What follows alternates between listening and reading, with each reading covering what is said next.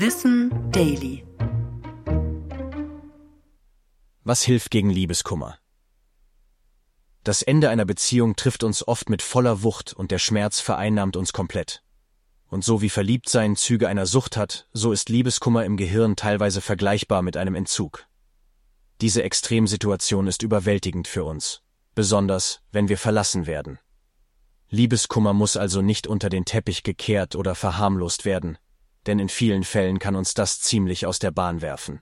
In der Regel verläuft diese Trauer um die Beziehung dann in vier Phasen Verleugnung, Wut, Reflexion und Neuorientierung. Bis wir diese Phasen durchlaufen haben, dauert es unterschiedlich lange. Nach einer langen, tiefen Bindung kann es bis zu zwei Jahre dauern. Was in dieser Zeit hilft, ist sicher sehr individuell. Der Psychologe Guy Winch meint, dass Hoffnung bei Liebeskummer kein guter Ratgeber ist. Denn auf ein Comeback zu hoffen, verhindert, dass wir uns lösen und neu starten können. Er rät bei einer Trennung aktiv Schritte zu unternehmen, um das Selbstwertgefühl zu stärken.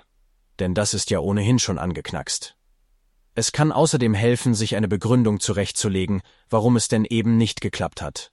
Und möglichst nichts zu tun, was den Schmerz aufrechterhält wie etwa die Person auf Social Media zu stalken oder alle letzten Gespräche im Kopf nochmal zu analysieren. Wir können uns Unterstützung aus dem sozialen Umfeld holen und etwas unternehmen. Vielleicht auch Aktivitäten, die wir während der Beziehung nicht mehr gemacht haben.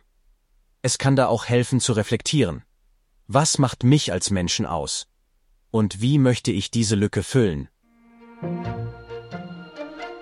Ich bin Tom und das war Wissen Daily produziert von Schönlein Media.